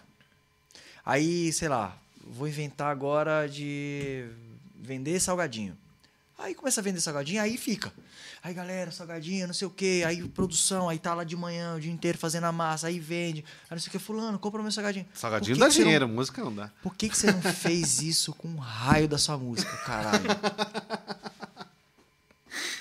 Qual que foi a diferença? Séria, por que, que você não fez? É não, verdade. a música é foda, bicho, não dá, não tá cansado. Porra, cadê seu, cadê seu CD aqui que você não. 10 anos tocando, você não fez? Seu disco. Por que, que agora. Ah, mas isso. É... Não, peraí. Então, você falou que é demonização, né? É isso. Tem uma demonização da que a pessoa vira a chave para alguma coisa que ela quer vender com a atitude que ela uhum. não podia ter. Atitude, cara. Atitude é algo fundamental para você estar tá nesse meio, cara. Eu, às vezes, eu ia em eventos, né? Quando, quando... Ah, que saudade. Eventos. né? Pré-pandemia, de, de cultura, para estar, tá, para ver o que está acontecendo. E numa dessas você conhecer uma pessoa. Isso também é importante. Você está no meio. As conexões, né? Você fazer network, cara. Você está é, vendo o que está acontecendo, está antenado com as pessoas. Claro que você não vai virar um, um, um escravo disso, né? Não é essa a ideia mas é importante também. E nesses lugares você acaba trocando informações, conhecendo pessoas e, e as coisas acabam é, se conectando, estabelecendo parcerias e tal e tudo mais aquilo que eu estou falando. Não é que alguém vai te descobrir, é que você está lá disponível, conversando com as pessoas e fazendo a, a approaches ali. Não que você vai única e exclusivamente para isso, você vai lá para estar no evento, mas às vezes tenha um pouquinho de, ó, passa aquele horinho de peroba na cara, tem um pouquinho de cara de pau, meu. Você não é artista, já não sobe no palco, que é um troço difícil pra caramba, que às vezes você se sente completamente nu, né? Ali no palco, ou completamente empoderado. Aquele lugar, esse é o meu espaço aqui, eu estou na minha máxima potência. Que já é difícil pra caramba. Você chegar e trocar uma ideia com uma pessoa, falou, meu, pô, gostei do que você falou ali, ó, nesse negócio aqui, eu sou tal pessoa, ah, não sei o que, ah, legal, não sei o que, pega meu contato aqui, vamos conversando. Cara, comecei a participar do movimento SP Cidade da Música dessa forma. E hoje participo já, já tem um tempo, já me convidaram para lives, já, mas também é lá na Câmara Municipal brigar pelas questões da, da, do projeto de lei, SP Cidade da Música, isso é um projeto de lei que a, que a gente está tentando é, aprovar, mas está um pouco difícil. Aí teve a pandemia, aí ficou tudo voltado para vacina, e é isso, e isso era tem tudo, que ser. Tudo bem, é. é isso mesmo, tá tudo certo. Uh, mas retomando aos pouquinhos essa conversa a respeito da, da, da, da desse PL, para poder pensar, e aí, cara, tem vários eixos diferentes a respeito desse projeto de lei, mas é isso. Você ir fazendo esse tipo de coisa, você indo nos lugares e conhecendo as pessoas. Então, assim, tá vendo? É levantar, fazer seu trampo, estudar um tanto, é, se organizar também. Se organizar é muito importante para aquilo que você faz, porque geralmente o artista ou o produtor, produtor, você é um autônomo. Não tem um chefe falando, vai lá, faz isso, tal horário, não sei o que, precisa entregar. Não, você que faz isso. E se você não tiver essa organização, eu acredito que fica complicado você poder é, pensar em se organizar e conseguir galgar coisas dentro do seu, do seu trabalho. Então, se organizar é importante também. Falar, não, mas que chato, hein, Didi? Fala, meu irmão. é meio chato mesmo. CLT hora, tá aí. Né? CLT tá aí. Você não quer, meu irmão? Vai lá. Vai lá. E Vai o que, que o músico tem que se armar? Se armar do que eu falo assim. A gente fala, ah, você tem que ter um release, você tem que ter um mapa de palco, né? E o que, que é ter esse, esse backstage amparado? O que, que o músico tem que ter? Porque o cara, ah, você, você teve esse papo com o cara, falando, tudo bem, eu vou te contratar então. E nessa hora ele não te contrata. Porque ele viu tudo que. Pô, o cara não tem uma foto, cara. Cara, isso é mais comum do que a gente imagina. E então. acontece uma outra coisa quando você é contratado pela prefeitura, né? Daqui da, da, da Secretaria de Cultura daqui da cidade de São Paulo, que é você uh, não ter algum conhecimento ou uma expertise a respeito de como fazer com que você seja contratado. Chega, por exemplo, nos espaços, tem ótimas propostas, fala, meu, vamos, seu projeto é demais, caramba, legal. A hora que vai para a contratação, às vezes as pessoas não têm comprovante de residência. É, é, é foda, é foda, cara, é complicado. E aí, assim, é, é, é, isso, é, isso é o mínimo, cara. Então, assim, tem as suas coisas organizadas, tem as cópias dos seus documentos, comprovante de residência é sempre atualizado, porque não adianta você ter um comprovante de residência de 1996 achando que você vai usar ele agora. Né? Então, pelo menos assim, um mês, dois meses atrás, está de boa. Uh, então, assim, release, uma mini bio também de no máximo 500 caracteres, uma foto em alta resolução 300 dpi lá para você poder, né, caso tenha algo, algo impresso, ficar com uma resolução bacana. Uh, ter um vídeo de apresentação também é interessante. É, seu rider técnico, seu rider de luz, se tiver, seu mapa de palco, né? Essas coisas elas são. E onde ela pode buscar? Por exemplo, mapa de palco. O cara tá ali, putz, eu não sei nem como eu vou fazer isso. Google. Pronto. Tô brincando tá não, meu irmão. Tem exemplo de, de vai lá, Google, imagens, mapa de palco. Não, tô falando assim uma coisa a, a, a, meio primária, assim, mas para começar Exato. pode ser uma boa. Depois você vai aprimorando esse tipo de coisa, conversando com as pessoas, conversando com o técnico do seu falar, ah, o que, que é gate? O que, que eu preciso para poder fazer um, um, um, rider bacana, né? Não, e não precisa ser nada. Gente, eu como não, técnico posso falar. Não, Se eu... você fizer um desenho, porque, porque assim, o tempo do, do Se você contemplar o geralzão do evento, tem um tempo muito precioso que é o pré-passagem de som. Né? Tipo assim, essa pré eh, antes da banda chegar para passar o som, é, a gente tem um tempo muito interessante que é o de, de já passar o carro. Ó, o baixo vai ficar onde? O sopro vai ficar onde? Retorno. Vai ser fone, vai ser caixa, vai ser. Essa preparação leva muito tempo. Entende? Então, assim, a, a, equipe do staff ela vai estar tá lá bem antes da banda chegar para passar o som. Então, é, se você não tem. Pode desenhar, cara, com caneta bique azul, numa folha de caderno, não tem problema nenhum. Mas assim, desenha aqui, o público tá aqui, ou a câmera, né? Hoje em dia é a câmera. Sim. Câmera tá aqui, então aqui vai ficar isso, aqui vai ficar o baixo, aqui vai ficar. Desenha assim, mano, já tá excelente, porque você vai economizar um puta tempo. A banda vai chegar, as coisas vão estar tá mais ou menos no lugar, e isso, meu. E você falou uma coisa assim. mesmo que se você não conheça um técnico, por exemplo, eu sou privilegiado, né? Porque o Heitor aqui, eu ligo para ele, ele me atende, cara.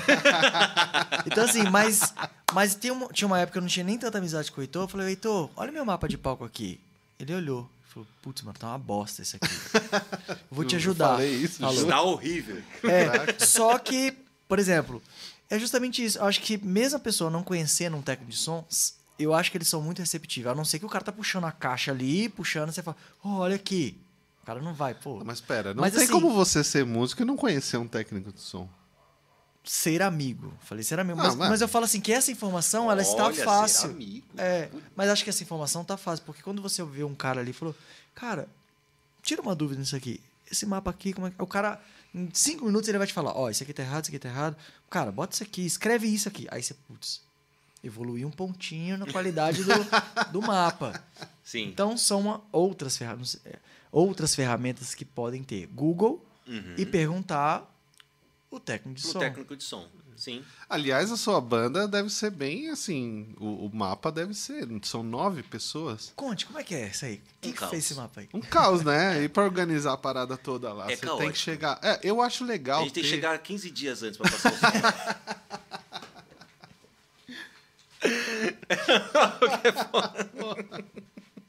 Ai, deixa eu falar, deixa eu falar uma coisa, gente. Gente, quando você chegar para passar o som, Mano, não fica no telefone, velho. Porque isso atrapalha pra caramba, eu fico, velho. Às vezes eu não vou ficar nunca não, mais. Não fica, cara. Não, eu tô falando no amor, tá ligado? Sim. Porque assim, eu vou dar um exemplo bem só pra galera entender. Desculpa, Didi, tá, tá falando isso Mas aqui. Mas é ótimo, é que. É que eu nunca falo, eu, eu, eu, sempre penso em falar isso e sempre esqueço.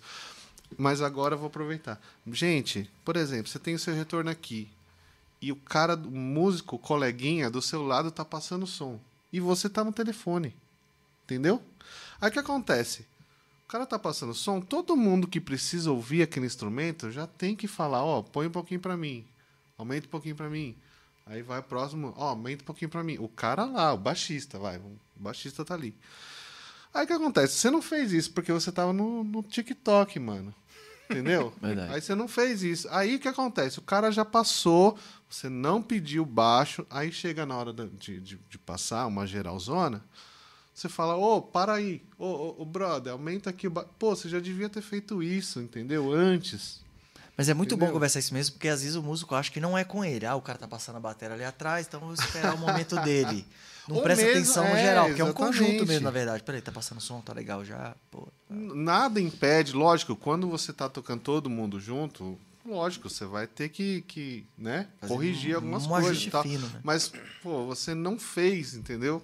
Você é. pulou essa parte. Eu, eu sou eu sou eu sou aquele cara que, que pede tudo porque eu sou um pouquinho surdo, surdinho. Assim. Não, sério, eu perdi alguns decibéis ao longo do, do, do, dos anos. E. O rock faz isso, gente. O rock.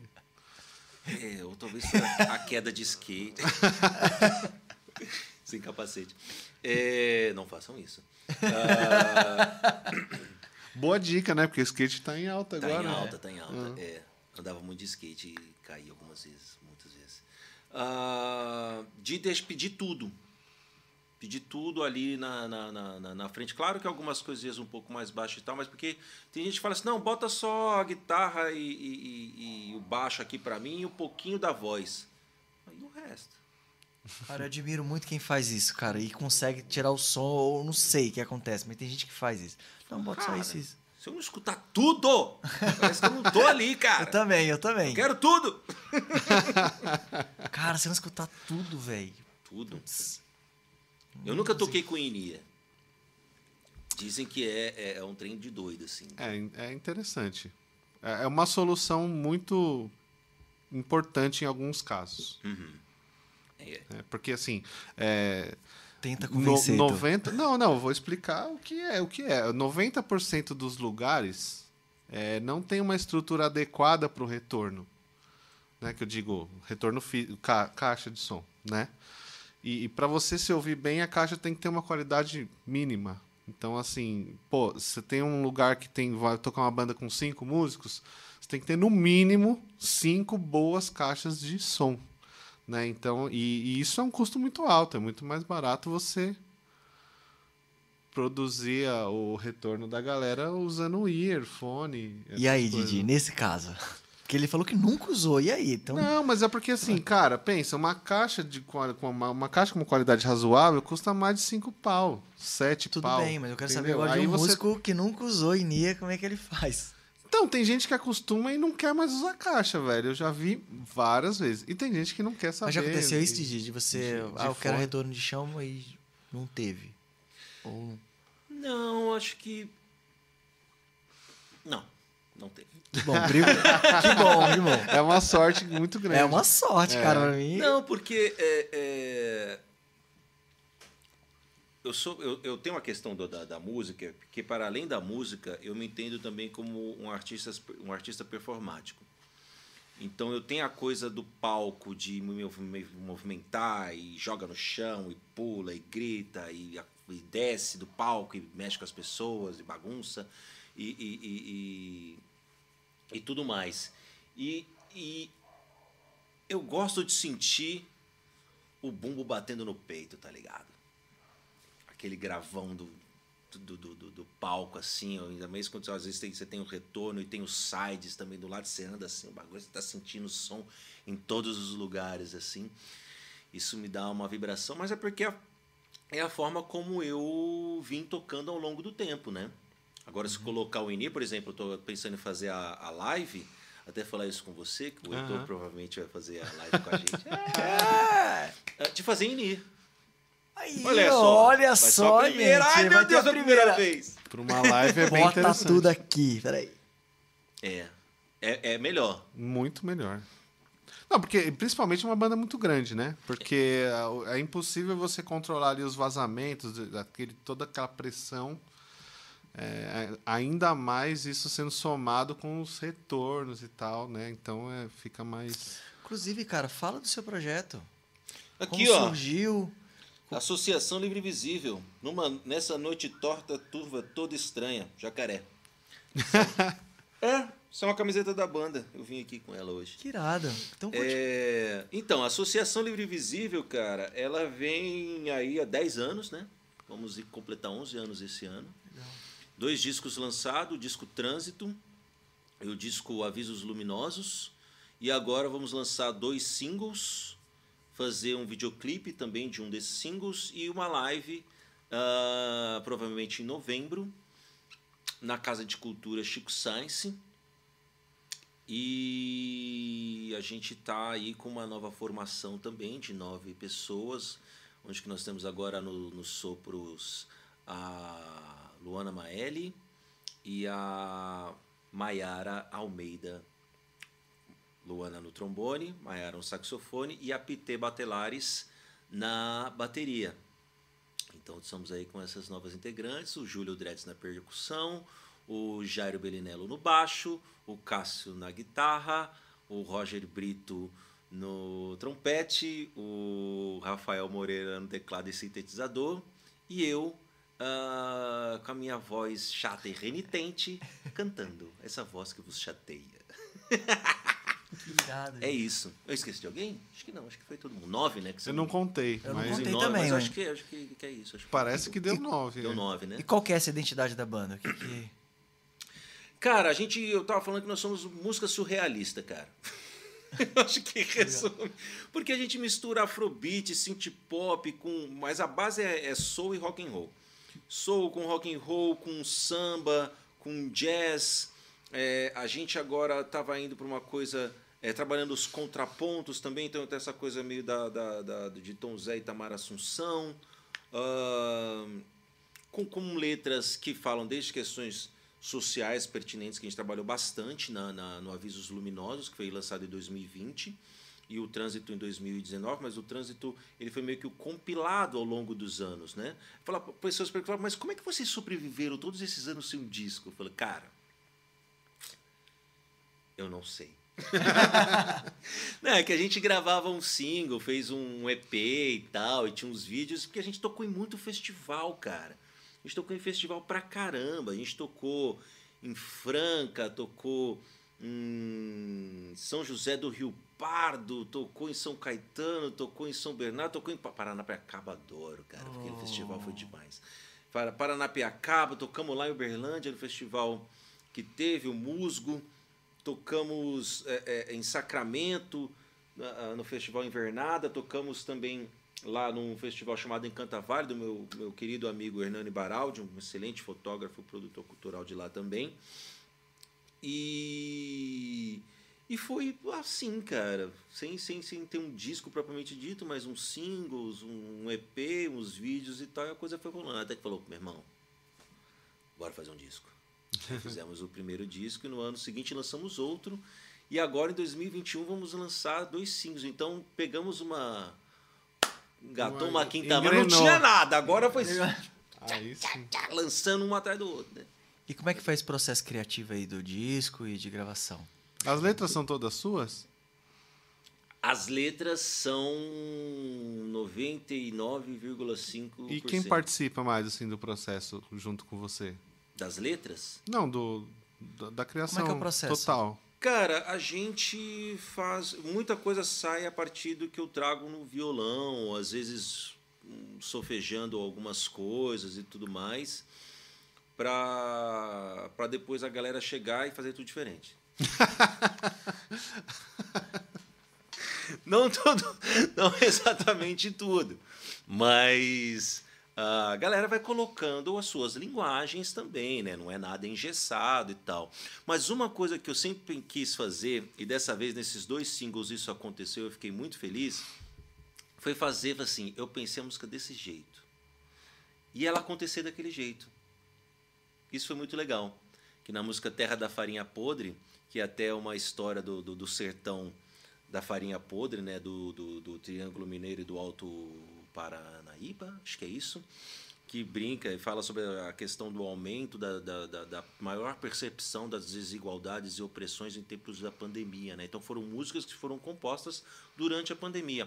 E a outra, que vai se chamar Beijos e, e- e Sussurros, e, e que a banda até ontem estava achando, ou até esse momento, que ia chamar Todos os Tons, mas eu mudei, não falei nada, falando agora. Mas a gente conversa sobre isso. Vocês estão sabendo agora. É, foi composta a, a- a parte da, da, da harmonia, da melodia e da letra foi, foi exatamente como, como, como, como eu tinha feito e tal. Até achei isso bem interessante. Claro que aí teve todo um arranjo maravilhoso de sopro que o, que o Roger Brito fez, o sintetizador que o, que o Rafael colocou, que são coisas que eu não tinha pensado, que aí vem colocando. Mas a base ali da estrutura foi, foi meio seguindo o que tinha feito ali no, no violãozinho em casa, né? Que, que eu achei bem interessante. Mas aí na outra era um riff que tinha pensado quando na produção do primeiro disco, Terra da Farinha Podre, que aí guardou aquilo. E aí eu ficava falando pro guitarrista, falei assim, nossa, Cássio, muito louco esse riff que você tá fazendo, adorei. Ele falou, não, Didi, foi você que solfejou lá em Santos. eu nem lembrava que eu tinha feito o negócio. E aí depois ele fez um funk. Na Mas semana- isso aí... Cara, você é um gênio, brother. Gênio, você é gênio. Você é demais. Adorei isso aí. Não, você falando pro cara. Falando pra ele, né? Porra, Falei, isso "Cara, tá bom hora." demais. Mano. Adorei, cara. Porra, a gente tinha que fazer um som com isso aí. Falou, não, gente, mas isso aqui você que solfejou lá em Santos. Falei, ah, tá. É, É, a gente fica meio breaco às vezes e esquece das coisas que a gente fala, que a gente faz nesse sentido, né? Foi uma situação dessa. Mas aí foi bem legal, o Caceira deu, né? O Cássio Cordeiro fez uma fanqueira depois na segunda parte que ficou fenomenal também. E, e a gente tá aí para lançar esses dois singles o quanto antes.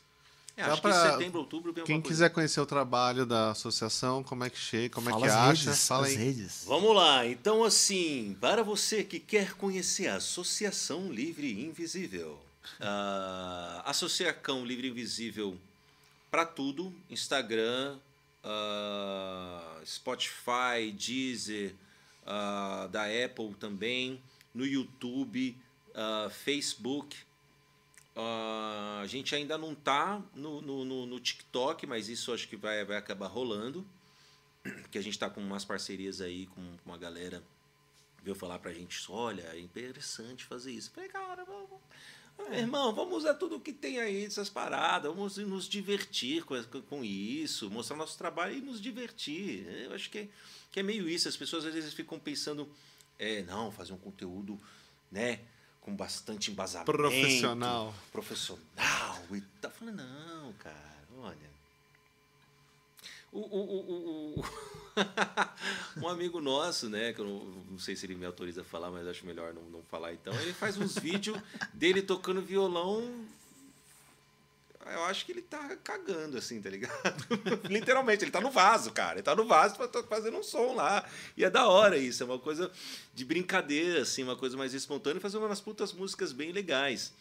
E, então acho que é mais isso, é você ficar mais de boa e, e- e menos neurado, né, com, com, com, com esse tipo de coisa. Claro que se preocupar com um pouquinho do conteúdo que você está falando, né, porque às vezes pode queimar o filme e fazer achando que está fazendo alguma coisa legal, só que não. E ser cancelado. E ser cancelado. Qual a música que você queria falar pro povo, apresentar ela, a história dela, da Associação Livre Invisível? Pra galera escutar agora, venda seu peixe lá. Cara, acho que essa aqui, ó. Ela se chama Noite Estranha e ela tem uma, ela é do segundo disco, né, do Avisos Luminosos, e ela é uma brincadeira justamente com com a música Noite Torta, um pouco do, do, do Itamar Assunção. Então, quem quiser curtir a música Noite Estranha, né, quando a gente puder voltar também um pouco é, algumas normalidades, Pe- apesar que já estão abrindo alguns lugares, né, com um pouco mais de restrição de, de, de pessoas e também do horário, mas, mas eu acho que, que ela é uma canção bacana, que é, é interessante a gente pensar, que é Nessa noite torta, turva toda estranha, estranha, turva toda estranha, sinto sua pele feito um cobertor, nesse calor, sua feito febre. É isso. É muito artista, então, meu Deus do céu, muito bom. Bom demais. E de onde veio essa inspiração, bicho? Cara. Da noite, cara. Sou filho da madrugada e afilhado do sereno. Apesar, apesar de acordar às seis, né? É. Mas então, mas é isso que, que, que é engraçado, né, cara? Eu, eu, quando eu tô em casa, assim, eu tô em casa, eu durmo cedo. Eh, A companheira, inclusive, detesta, porque ela fica pela madrugada e eu ali, ó, minha noitinha, já fala, ah, um botando um soninho, botando um soninho. Então, mas quando eu tô, saio pra rua e tal, não sei o quê, aí é... Let's spend the night together. All nylon. É outra É ideia. isso aí, muito maravilhoso. Esse... Gente, espero que vocês estejam gostando. E outra coisa que eu sempre esqueço, né? A gente sempre esquece de falar Verdade. no começo. O ideal era falar mais cedo, entendeu? Mas, gente, vocês estão assistindo essa live maravilhosa com o Didi aqui. é, e, e, enfim, que acompanha o nosso canal. Ajuda a gente a fazer o canal crescer. Dá um like aqui, não custa nada. Compartilhe esse vídeo com seus amigos. Se inscreva no canal. Se inscrevam Ative no canal. Exatamente. E que mais? Compartilha também em todas as plataformas de streaming. Na sexta-feira, no dia seguinte, já tem lá no Spotify, Isso. na sua plataforma preferida, Apple Podcast, Spotify, Deezer, todas que você quiser. Tá então, tudo lá. Então, vai, vai pedalar, dá pra ouvir, lavar louça, dá pra ouvir, né? O que mais? Enfim, dá pra ouvir só ouvir, se você Correr. quiser só ouvir, correr, Correr. correndo. Então, é, é isso, gente. Ajuda a gente que não custa nada e é muito importante. Com certeza. Fortalece aí. Vamos nessa. Fortalece aí. Muito bom. Didi, a gente tem umas perguntas polêmicas. É, às vezes é, às vezes não é. S- Se Ele olhou- tratando ele- do ele Didi, vai. pra- ele se tratando, trás. se tratando de Didi, vai ter, vai ter, um- Se bem que ele pode já ter, boa. eu acho que ele já respondeu algumas aí, né? mas... mas vai ser bem. Agora tá bem. Na verdade, a gente sorteia, tem umas perguntas aleatórias que a gente faz para os nossos convidados.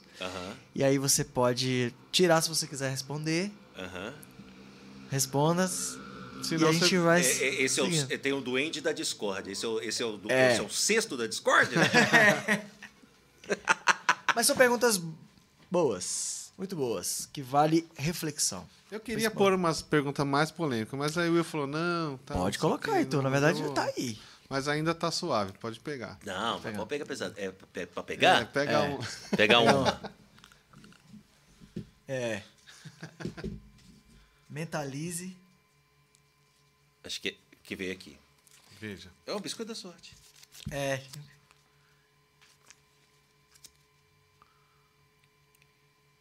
E aí tá escrito aqui uma coisa. É. É, Artista independente. Isso. olha, Muito olha. bom. Caiu pra nossa, pessoa certa. Pra pessoa certa. Pra você falar sobre Ele isso. já falou bastante coisa, né? Mas é, va- vamos melhorar então essa parada aí, essa pergunta. É, artista independente? Não, o que é ser. É porque pode ser um monte de coisa. Você pode falar, dar um toque para artista independente. Você pode falar o que é, o que é pra você, o que, que precisa ter. Enfim, a gente conversou Maior muito sobre isso. dificuldade. Qual a maior, Maior dificuldade, dificuldade. de ser um artista independente? No, Bras... no Brasil. Cara, eu acredito que a maior dificuldade de ser um artista, artista independente no Brasil, eu acho que, que é, é meio, meio, meio é, é- é mais do mesmo falar isso, mas eu acredito que vale a pena reforçar. É você realmente conseguir viver disso. Acho que o maior desafio é você conseguir fazer com que seu trabalho seja valorizado da forma ah, ah, plena, correta, completa e responsável. Por- e a valorização passa por isso aqui também, cara. A gente vive num mundo que ele, que ele vive do capital. Tapinha nas costas é massa, mas não paga a conta. Então, assim, a valorização também passa por aí. Então, eu acredito que, que o grande desafio do artista independente, e o independente vem disso, né? Você não tem grandes estruturas e corporações cuidando da sua carreira e tudo mais, os escritórios e blá blá blá, e, e majors, né? Que, que, que que a gente tinha, inclusive, gravadoras que né? colocavam um artista lá e cuidavam da vida do, da pessoa. Então, é justamente você estar numa corrente paralela, você não está no mainstream, para poder fazer o seu trabalho ser reconhecido, ser valorizado e você conseguir viver dele, porque é sim um trabalho. Ninguém está ali de graça. Certo? Acho que é isso que é, é o artista independente. Que aí, tá É, vendo, então? exatamente, é, cara, isso aí. Pergunta certa. Ti- Tira mais uma. Tira tira mais, mais cara. uma. É muito bom, tá gostei, gostei, gostei. Vamos lá.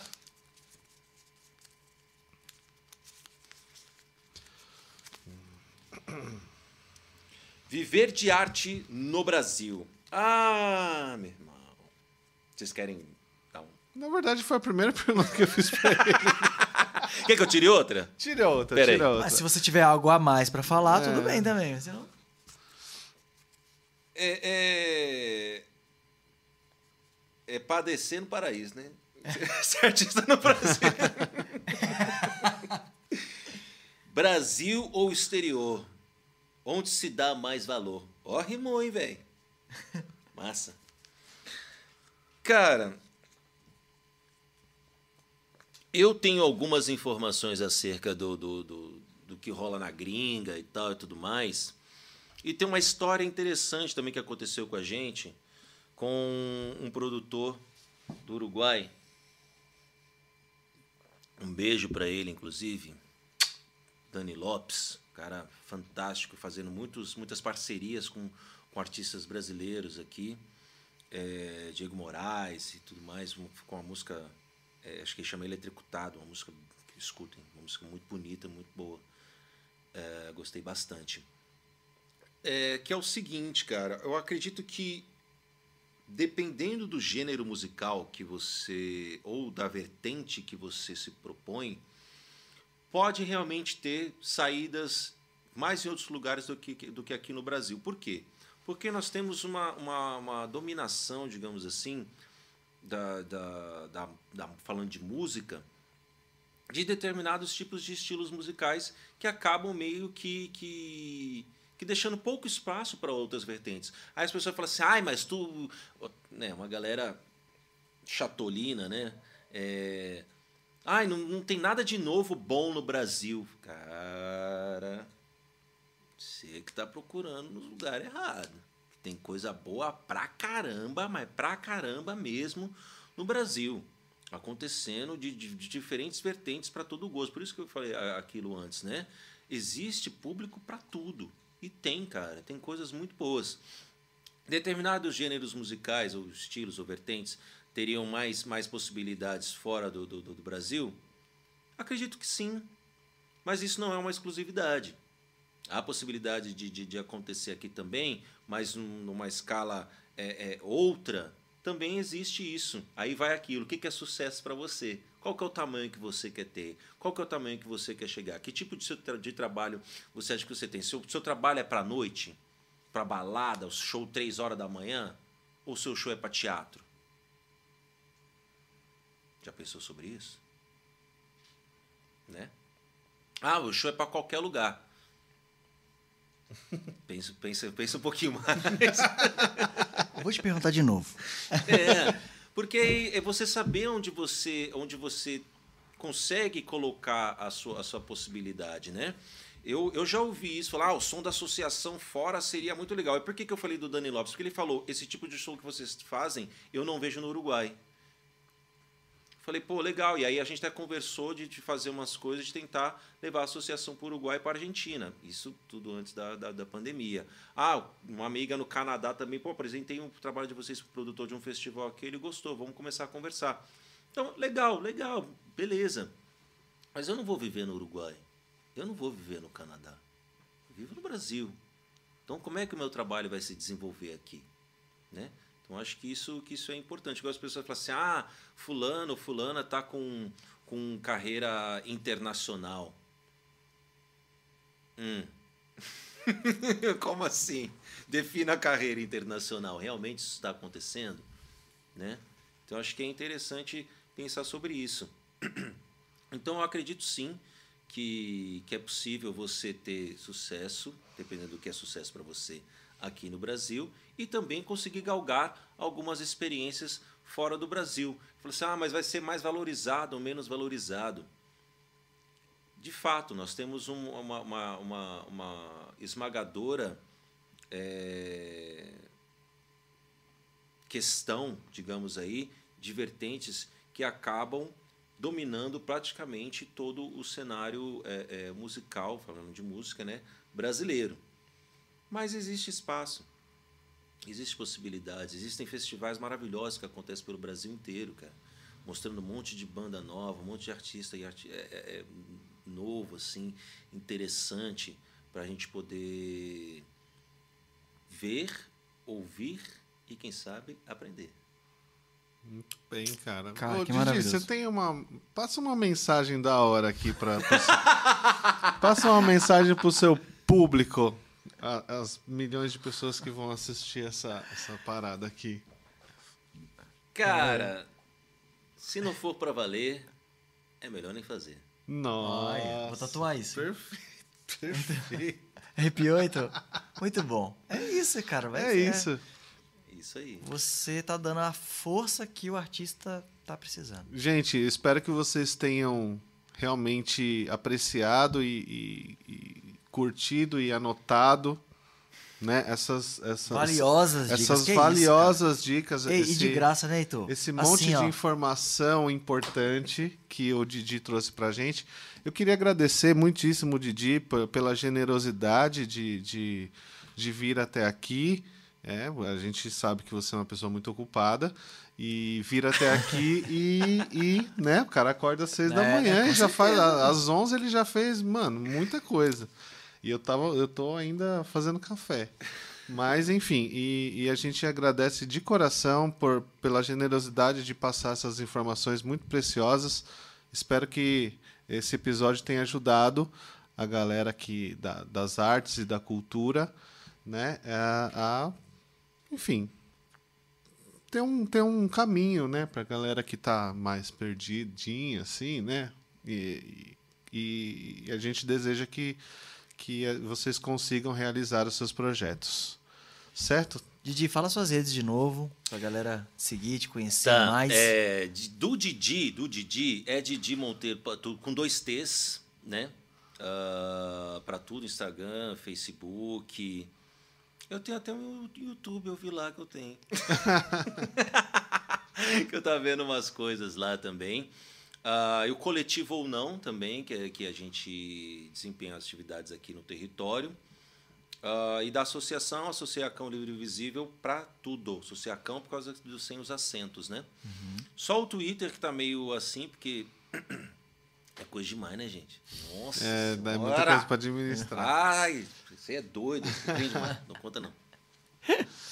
É isso aí, gente. Então, é, é quinta-feira que vem, a gente vai estar com um convidado muito especial. Muito especial, sempre, né, Heitor? É, cara, cara, não, não a gente nunca errou.